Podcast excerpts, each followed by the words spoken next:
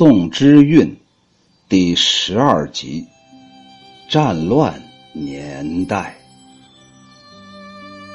联络金人去灭辽，宋徽宗赵佶自然是最后拍板的人。可惜随之而来的靖康之变，使他成了金人的俘虏。九年后，死在现在的黑龙江。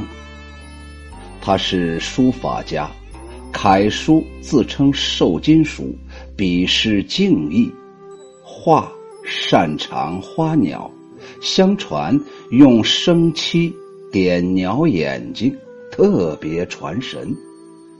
他存词虽然不多，但《燕山亭》写他当俘虏的愁苦，还是很感人的。从开封被俘北去的路上，在住宿的一个院子里，他见到了杏花。裁剪冰消，轻叠数重，淡着胭脂云柱。花瓣像丝绸剪成的，一瓣一瓣叠起来，匀匀的。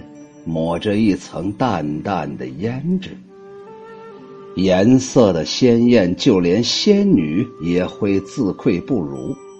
这自然是迎指他当皇帝时过的那种豪华无比的生活。然而，杏花是容易凋零的，更何况还有无情的风雨来摧残。这使他联想到自己悲惨的遭遇，由此他又联想到开封的皇宫。然而，天遥地远，万水千山，知他故宫何处？谁知故宫在南面的什么地方呢？如今只有在梦里偶然能回去一趟。裁剪冰消，轻叠数重，淡着胭脂云柱。新样镜妆，艳意相融，羞杀蕊珠宫女。易得凋零，更多少无情风雨。愁苦，问院落凄凉，几番春暮。平寄离恨重重，这双燕何曾会人言语？天遥地远，万水千山，知他故宫何处？怎不思量？除梦里有时曾去，无惧。何梦也？心来不作。对宋徽宗来说，落这个下场，只能算他活该。然而，在这战乱年代里，另一个结局很惨的人。却千古以来一直都令人肃然起敬，他就是抗金名将岳飞。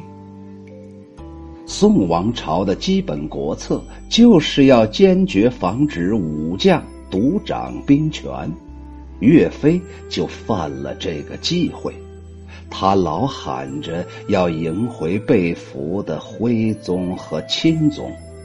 更是宋高宗赵构害怕出现的，因为钦宗赵桓才是名正言顺的皇帝，一旦回来，高宗赵构就必须让出皇帝的宝座。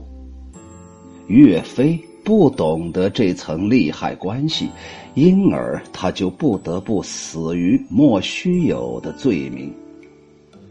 他的满江红怒发冲冠，大概谁都会唱，谁都熟悉吧，我们再欣赏另一首满江红遥望中原，荒岩外许多成果，想当年花遮柳护。凤楼龙阁。万岁山前珠翠绕，澎湖殿里笙歌作。到而今，铁骑满交机，风尘恶。兵安在？高风恶。民安在？天沟壑。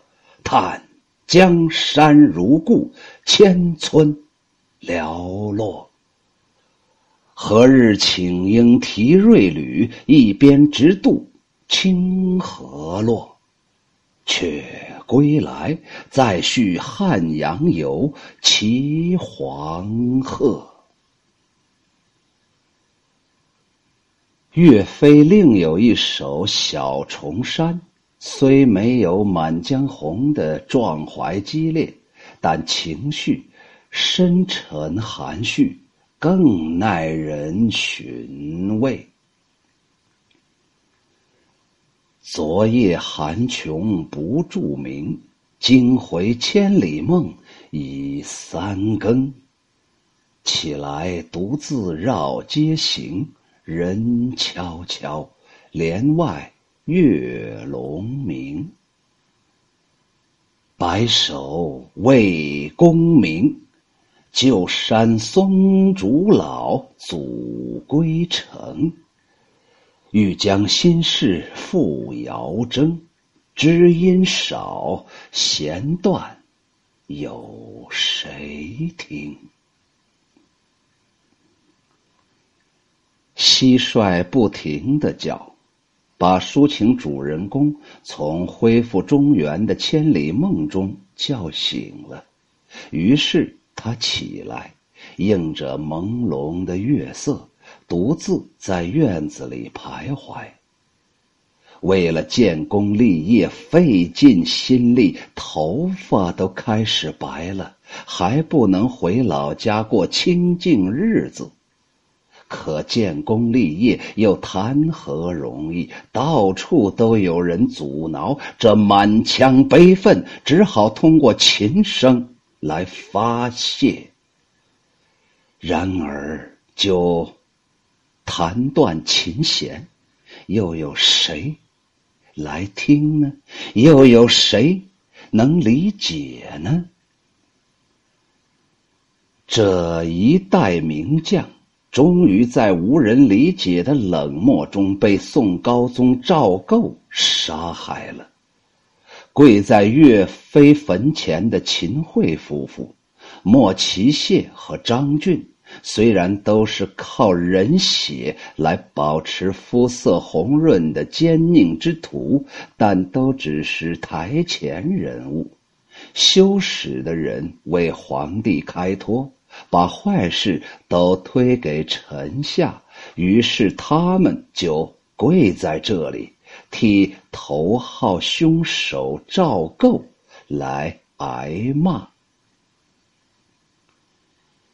岳飞冤死了，还有人纪念他；而在这战乱年代，多少被踩进苦难泥坑的小人物，灵魂转金，目光流血，像经霜的蚂蚱一样，大片大片的死去。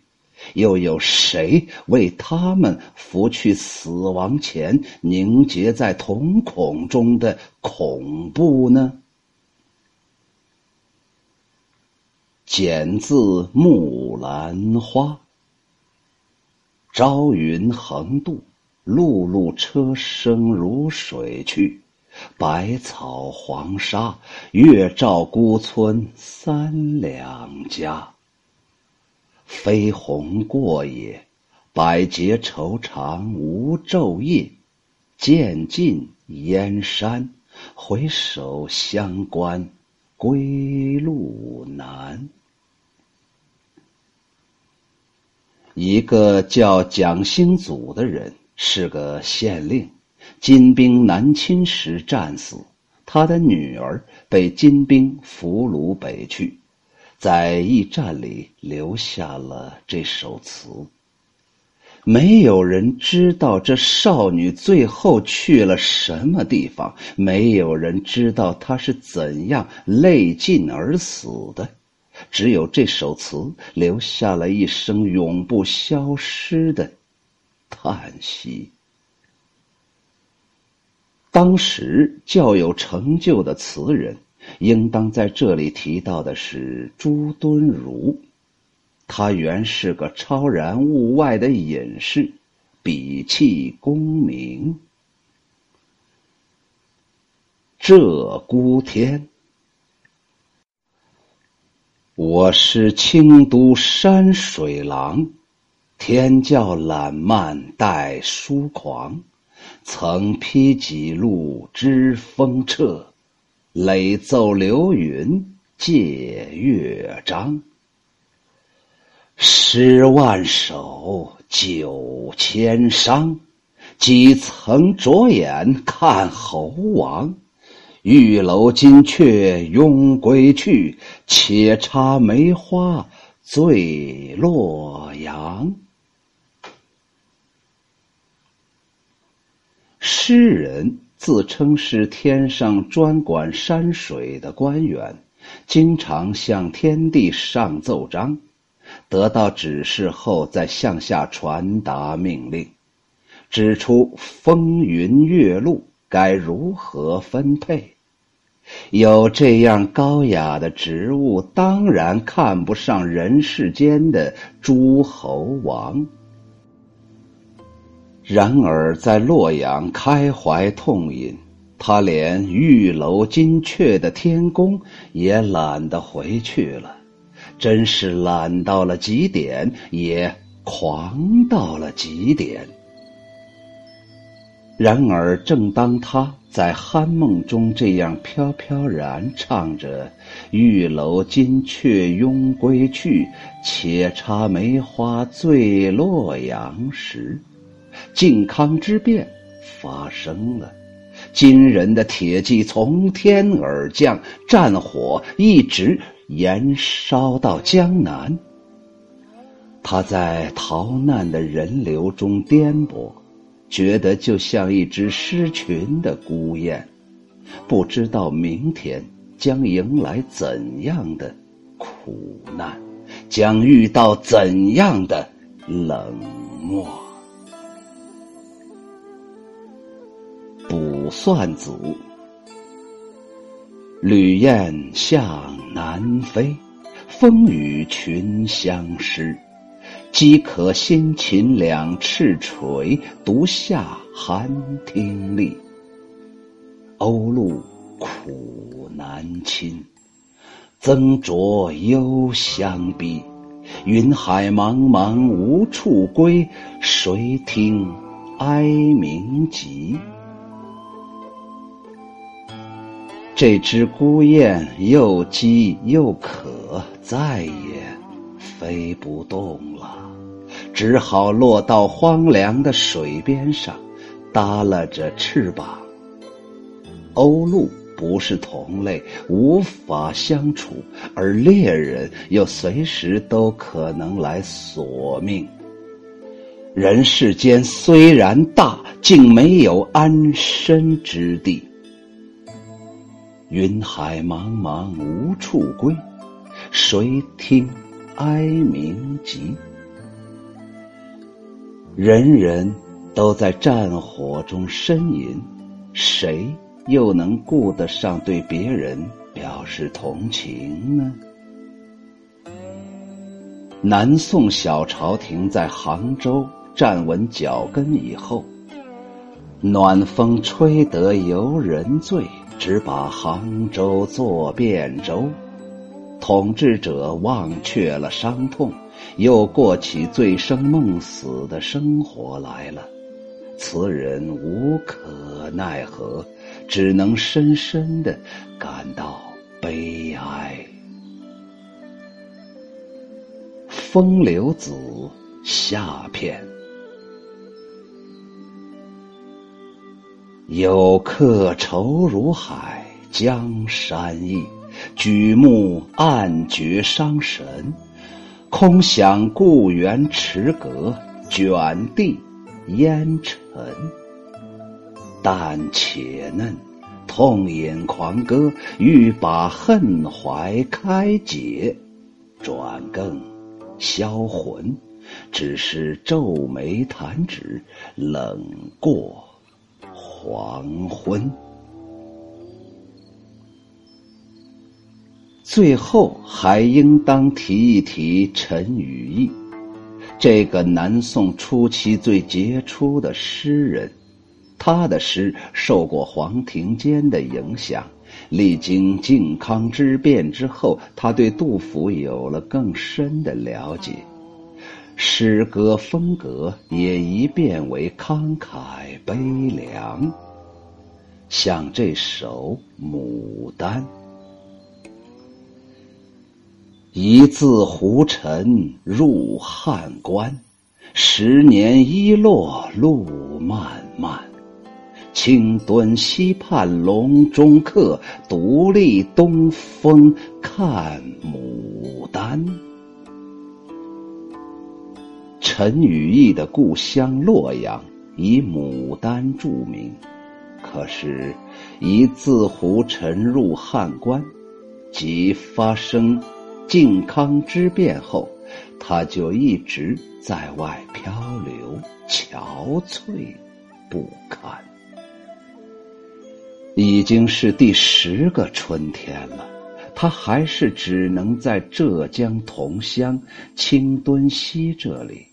看他乡的牡丹，诗只说到这里为止。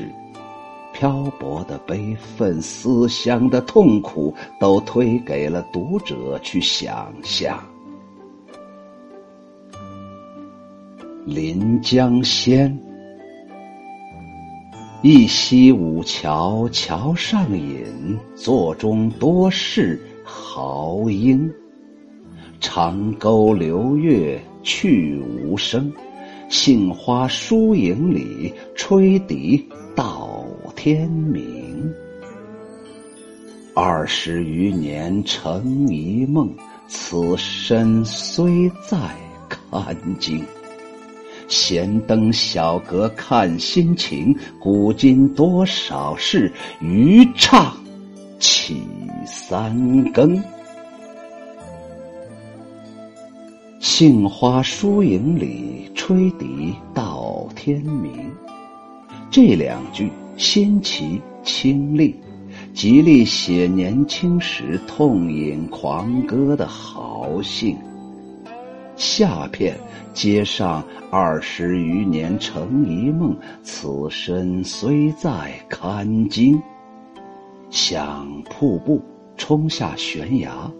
由二十多年前的成平，突然跌落到饱经兵乱的眼前现实，于是杏花疏影里，吹笛到天明，就看似豪迈，唤起的却是无比的沉痛。